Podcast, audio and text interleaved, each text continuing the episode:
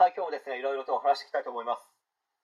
え今回はですね、エフラン大学に行くよりもこれをした方がいいのではないですかという提案に関して、ちょっと話していきたいと思います。まず、エフラン大学というのはですね、ボーダーフリーと言いまして、まあ、簡単に言ってしまえばですね、定員割れをしているならば、名前をひらがなで書くだけでも入れる可能性が高い大学ですね。エフラン大学に行く人の中で多いのはですね、勉強があまり得意ではないとか、勉強はしたくないけど、とりあえず大卒の資格は欲しい、または、大学に入って様々なことを学びたいということを口実にし、遊びほうけたい。それか、仕事をしたくないからまだ学生気分を味わっていたいみたいな人は、まあ絶対にいますよね。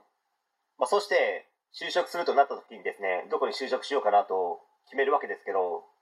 選択肢として挙げるのがおそらく大手企業ですよね。まあ自分も大卒の資格あれば、ワンチャンあんじゃねと思いますよね。その思いたい気持ちはとてもわかりますよ。まあここで別にですね、大手企業を諦めさせるわけではないんですけど、こう考えてみればすごく分かりやすいということをですね、話してみたいと思います。まず、経営者の立場になって物事を考えるとすごく分かりやすいんですね。売り手側か買い手側かの立場で考えた場合、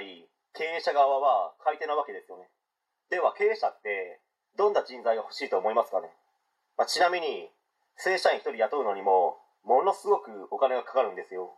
まあ、そうなった場合ですね、上の方の偏差値の大学の人とエフラン大学の偏差値の大学の人皆さんが仮に経営者側買い手側の立場ならばどちらの人の方をまずは書類を通しますかねという問いです、まあ、特にですね大手企業の場合だと全国から恐ろしいぐらいの ES エントリーシートが届くんですね。仮にそれを一つ一つ丁寧に目を通していたらあっという間に1年が過ぎてしまいます、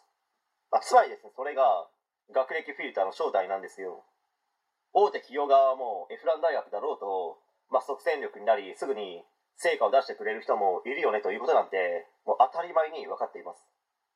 けど書類審査の段階では分かりようがないですし一人一人に会って面接するわけにもいかないですよね、まあ、だいぶですねタイトルにあることと趣旨がずれてしまいましたけど、まあ、つまり、まあ、自分が言いたいこととしましては自分にしかない強みを手に入れれば小卒だろうと関係ないですし人生は冒険だと言っても価値格は高い確率で確定しますよということです、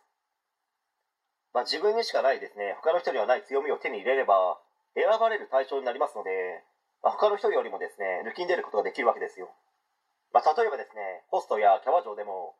選ばれる数が多くなればなるほど上位にランクインできるわけですしナンバー3ナンバー2もしかしたらナンバー1になれまあ、その店のですね、顔になれる可能性もあるわけです。でも、そのナンバーワンになるためには、何かしらの強みを手に入れなければ、なれないわけですよ。まあ、それがなければですね、選ばれる対象にならないわけです。まあ、なので、F ランに行くよりもですね、または行った後でも、他の人にはない、できない、独自の強みを手に入れることで、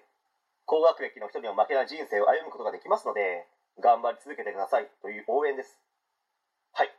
今回以上になります。ご視聴ありがとうございました。できましたらチャンネル登録の方よろしくお願いします。